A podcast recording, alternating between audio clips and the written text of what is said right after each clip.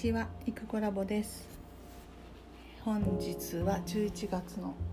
22日月曜日の朝8時半ぐらいになります。えー毎週月曜日に行ってることですけど、ようやく、えー週末が終わり、私の時間が戻ってきたみたいな感じで、この1週間をね始まるっていうのが嬉しくて、はい。そうですね週末先週の金曜日ぐらいまでに、えー録音を取りためていたので週末に1本仕上げて、えーと配信をしました、えー朗読チャンネルの話ですけどね。でまあお話ししている通り MacBookPro が壊れちゃったので今うんと2010年の MacBookPro を使っていてまあ動画の編集っていうか私の場合音声だけの編集なのでさほど ストレスなくできているんですけどそれでも書き出しにはすごい映像をくっつけるので書き出す時に。あのかなり負荷がかかってそうですね1時間の動画をアップしようと思うと6時間とか8時間とかもうちょっとかかる時もある。っていうぐらいで、まあ、要は一晩かかるみたいな感じですね。それなので、えー、と今回はちょっと20分から30分の短いのに区切って上げていきました。そうしたところすごいすごい書き出し時間が劇的に短くなるのであと出来上がる動画の長さが半分だとしても書き出し時間は半分以下に絶対なるっていう感じで。でまあ聞く側からしてそれはどうなのか。あの一つの話が途中でねブツブツと切れているのは本当はあんまり良くないんだろうなと思いつつ。でもまあしょうがないのでやってます。と言ったところで昨日の朝だったかな。昨日の夜だったかな。アップルからメールが来まして発送しましたっていうのが来まして。はい。えーと本来は12月のうんと2週目の予定だったやつが発送されたっていうことで2週間ぐらい早まってるのかな。で到着が次の日曜日だと。この発送通知っていうのはどこから発送されるんですかね？1週間。配送時間がかかるっていうところで、えーまあそれでも来ることに間違いがないのでよかったですでその日が11月28日日曜日ってなってるのでなんか今からもう楽しみで。でそれが来たらあれしようこれしようみたいな妄想が広がってます。でえーっと今現状この12年前の MacBookPro でできる作業っていうことで、まあ、音音声編集しか無理だろうと。なって今は録朗読チャンネルしか更新してないんですけど本当だったら猫チャンネルも一応あるので猫チャンネルも再開したいしあとそうですね。朗読もとにかく編集というか書き出し作業が激早になるはずなのでそしたら更新頻度を上げれるしそしたら今まで30本ぐらいある動画に BGM をつけてやったらどうかと思ったりしていたり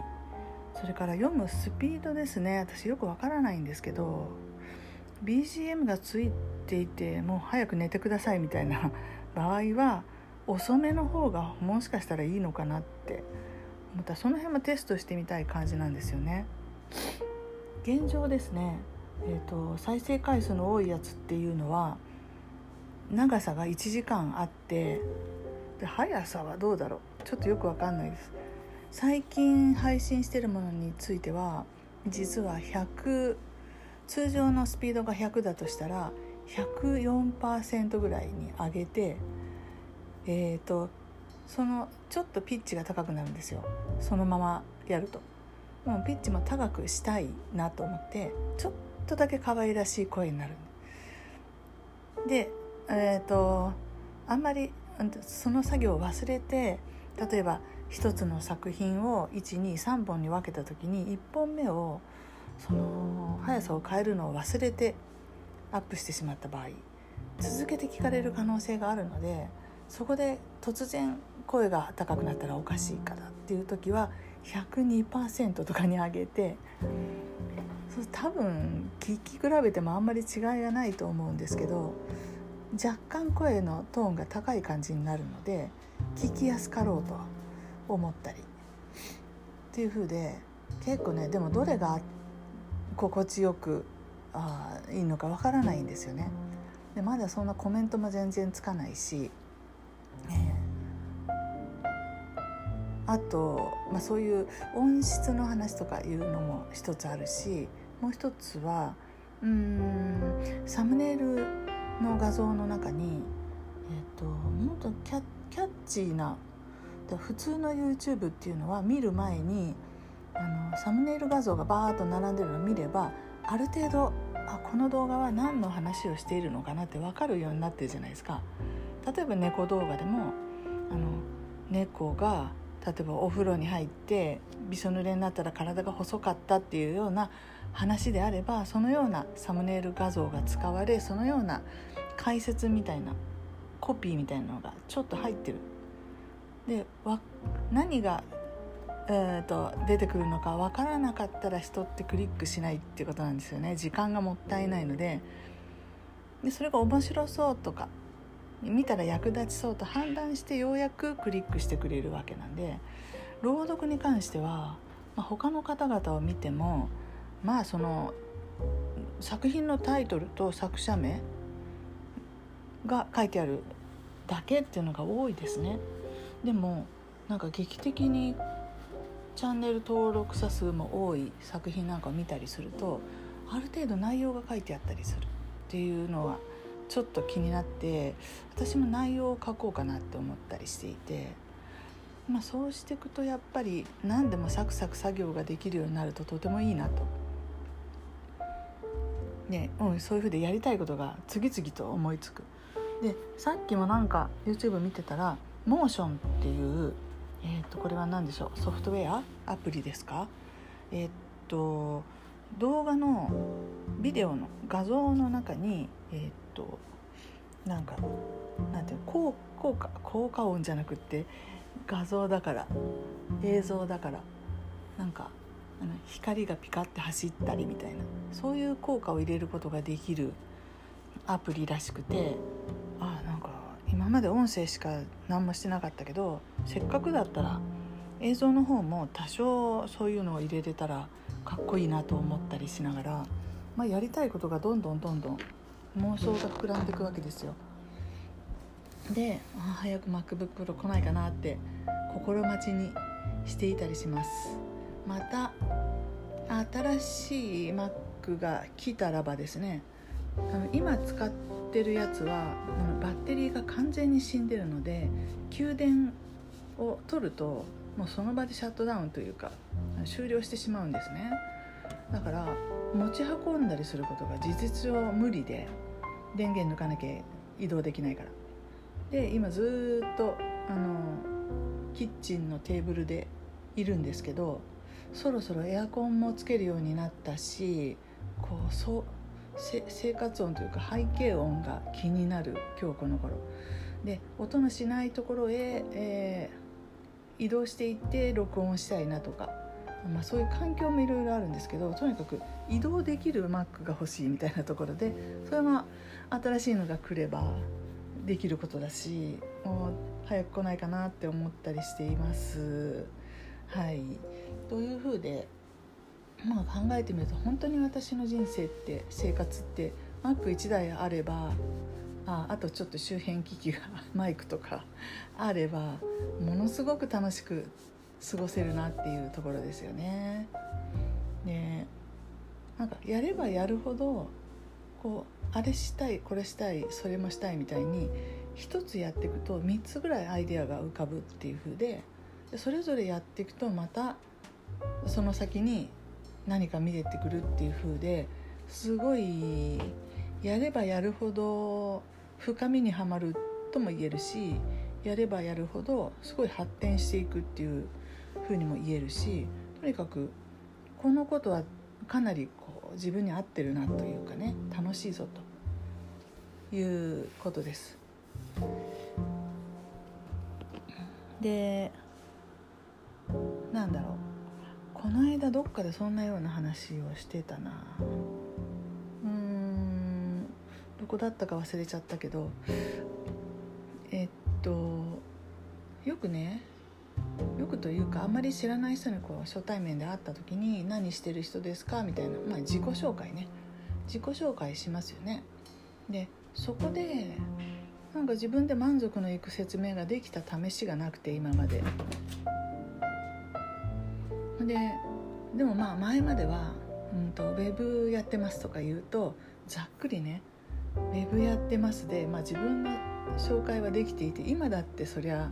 大きく言えばウェブやってますじゃないですか。このポッドキャストも含めてね。でもその説明がざっくりすぎて受け取りがあまりにも人によって違くってでも誤解を招く元だぐらいの話なのでうんなんか自己紹介嫌だなみたいなね。だって今私は確かに YouTube にはまっていてで朗読チャンネルにはまってますけどこれがずいつまで続くかとかわからないしそんなのあの知ったことじゃないじゃないですか。私の好きにすればいいような話じゃないですか。ね。それについてうんと今私に出会った人は私は YouTube を朗読をやってる人だというふうに判断するでしょうしでうんとまたは万が一ですけどこの朗読チャンネルが発展していった時に自分の作品をもっと読もうってなって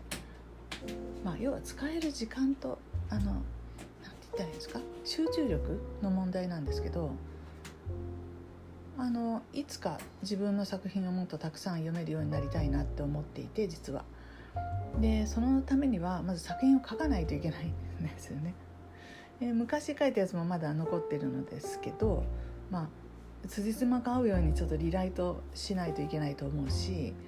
やりたいしあとうんとそうですね500枚ぐらいの対策があることはあるのでそれは朗読にするのにはちょっと厳しいな長すぎてとは思うんですがそっちの方もなんとかしたいしみたいな。自分の中でその自分のこの創作ワールドにおける登場人物たちが何人かいるんですけどあのあこの人がこういう人だとすればこっちの話にも使えるなみたいにこうざっくりと再編成をし始めていてでこれがもうちょっと固めてそれを配信する人っていう風になれたらそれがまあ一番理想ではある、えー、他の人が書いたものを朗読していてもそれなりに楽しいですけれども勉強にもなるしでも自分の書いたものが配信できればそれがもう何よりじゃないですかうんそれこそずっと年を取ってからでもずっとそれをやっていたいって思えるような活動になるだろうと思います。そんなにね焦る必要もないかな逆に言えば、うん、今すぐやらなくちゃみたいな風にしていいものができてくるとは思えないし。でもまあすごいハマってるわけです自分的にはね。でもそのことをあんまりあの人に理解していただくことがなかなか難しいしあるいは理解してもらう必要がないのかなって思ったりもするけれども、うん、っていうとこに今いますね。でもだからといって隠すのもおかしいしなんでとりあえず例えばですけどツイッターインスタグラムぐらいではちゃんとこう新しいのアップしたら配信していくようにしようかなとは思ってますで Facebook がなかなかにあのリアルの知り合いが多い分だけ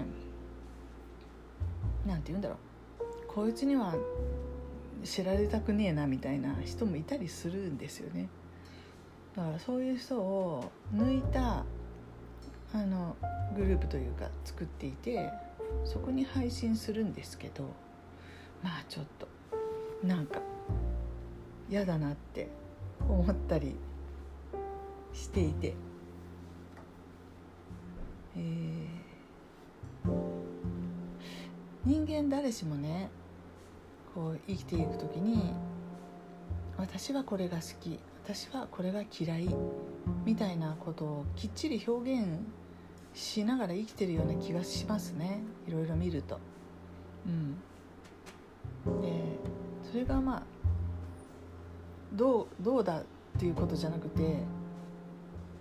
みんなちゃんと表現してるなと思うんですけど私自身に関しては一部このお話作りが好きとか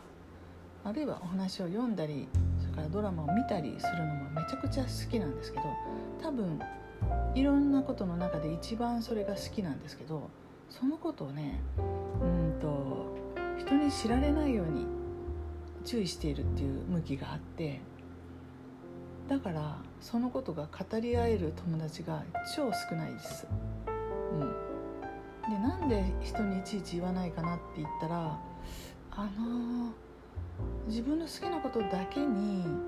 こう否定されたりすると面倒くさいしあの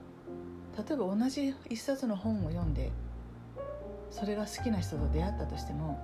好きポイントがむちゃくちゃ違ったりするじゃないですか。でなんなら作品の読み取り方も全く違うかったりして映画でもねこの映画はダ作だわと私が思うものを絶賛してる友達とかがいた時にあでもそのそこで討論を戦わせるようなことが楽しいと思えなかったりしたので自分にとって大切すぎてその世界が。なんで自然似たものの似た匂いのする人を避けるっていうか逆にそういう傾向があったかなって思ったりしていて。でも最近分かったのはこう人の書いたもの人の作った作品を見てどう受け取るかっていうことはあなかなか同じではないだろうし同じである必要もないんだけれども私が書いた作品をこう公開してっていうことになると今度それに対してイエスっていう人とつながりが作れるわけでそれはやっぱり全然違うことノーっていう人がいてもいいけど、うん、脳の人とはつながらなければいいっていうつながらないじゃないですか大体普通は。というわけで自分が発信する自分発の作品をこう公開していると全く違うことが起きてくるなっていうのはちょっと思いました最近ね。えー、似た経験としては 20, 20, 20年ぐらい前かな、と突然あの当時の夫が引きこもって一家の収入がゼロになるっていうことがあったんですけどその時にあの苦し紛れに書いていた「えー、頑張れムカつきシスターズ」っていうウェブマガジンがあったんですね、ま、ホームページですけど毎週1回更新で、まあ、あの何月号みたいな形で毎週、えー、その週にあった出来事をマガジン雑誌のように公開するっていうのを作って 1, 年間52週54週、うん、やりました。その時がまあ純粋に自分の発信する何かだったかなっていうとこですけどやっぱりすごくそれがあったからこそ次がつながったっていうぐらい反応が濃くて周りがあこの人たちはこういう状況にあるのねっていうことを説明しなくても知ってくれてたんであのいろいろとものすごく物事が発展しました。というように今回はそういう実録風ドキュメンタリーではないですけど架空の話であってもやっぱり自分発で発信していくっていうことであの状況っていうのは変わっていくのかなって最近ちょっと思ってます。まあ、今朗読で人の書いたものを読むんですけどそれでさえすごい自分の作品だ的ななんかがあるんですよね。不思議なことに。全く絶対違いますけど同じ作品を読んでる人いっぱいいるしそれでもどの誰とも絶対に違う自分の朗読。でしょ？だって普通の人上手ですもん。アナウンサーだったりあと朗読をやってる人たちっていうのはすごいなんか演技みたいな感じで。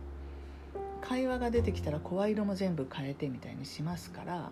あのラジオドラマを聴いてるみたいな人が多いし私みたいにただ音読してるっていう人もいますけどでもどっちにしても声も違うしその人独自じゃないですか。そういう意味で、まあ、自分の作品だ的な喜びがあったりして、えー、なんですけど、まあ、それと同時にこれこのなんていう媒体を通して自分の誰にも読まれない読まれていない、えー、創作物を朗読するっていうのもいいなって思ったりしてるっていうところです。はい、でまあそんなこんなでこのポッドキャストをうんとまあ聞いてくださる方今聞いてくださってる方とかうんとこれから将来、えー、聞いてくださる方のためにちょっと自己紹介的なあなんだ音声を取っとかないといけないなとそろそろ。うんできないならブログの方を案内誘導して自己紹介私はこういう人ですよっていうのをあのご案内した方がいいんじゃないかなってちょっと思ったりしてます。はい、で多分なんだろう「不思議猫ブログ」っていうのがあってね。でそこをリンクすることになるのかなと思うんですけどまあいかんせん。うん新しい Mac 来てからでいいかと。あの本当に12年前の Mac ってウェブホームページ開くのにもちょっと時間かかったりするんですよね。通信速度的には問題ないと思うんですけどやっぱりこうマシンの処理能力ですかね。最近のあの本当にホームページ重たいの多いですよね。あ私のはどうか分かんないけど見てないから。たくさんの広告バナーとかを読み込むせいだと思うけど結構重い。12年前の方がもっとサクサク動いてたはずだみたいな。2010年 MacBookPro ですかっていう風でまあ何事もそういうわけで新しい Mac 来たらやろうみたいにしてこうやってみたいことやりたいことがこうどんどんどんどん積み重なっててえー、でも何が何だかっていう状況ではあります。はいそんなわけでえ、ー、とね今週結構それで出かける用事も多いしなかなか作業が作業だけに没頭できる日が少ない感じではありますがそれでも、まあ、今週この1週間を乗り切れば新しい MacBookPro が来るのでなんとか頑張っていきたいと思います。はい本日は以上です。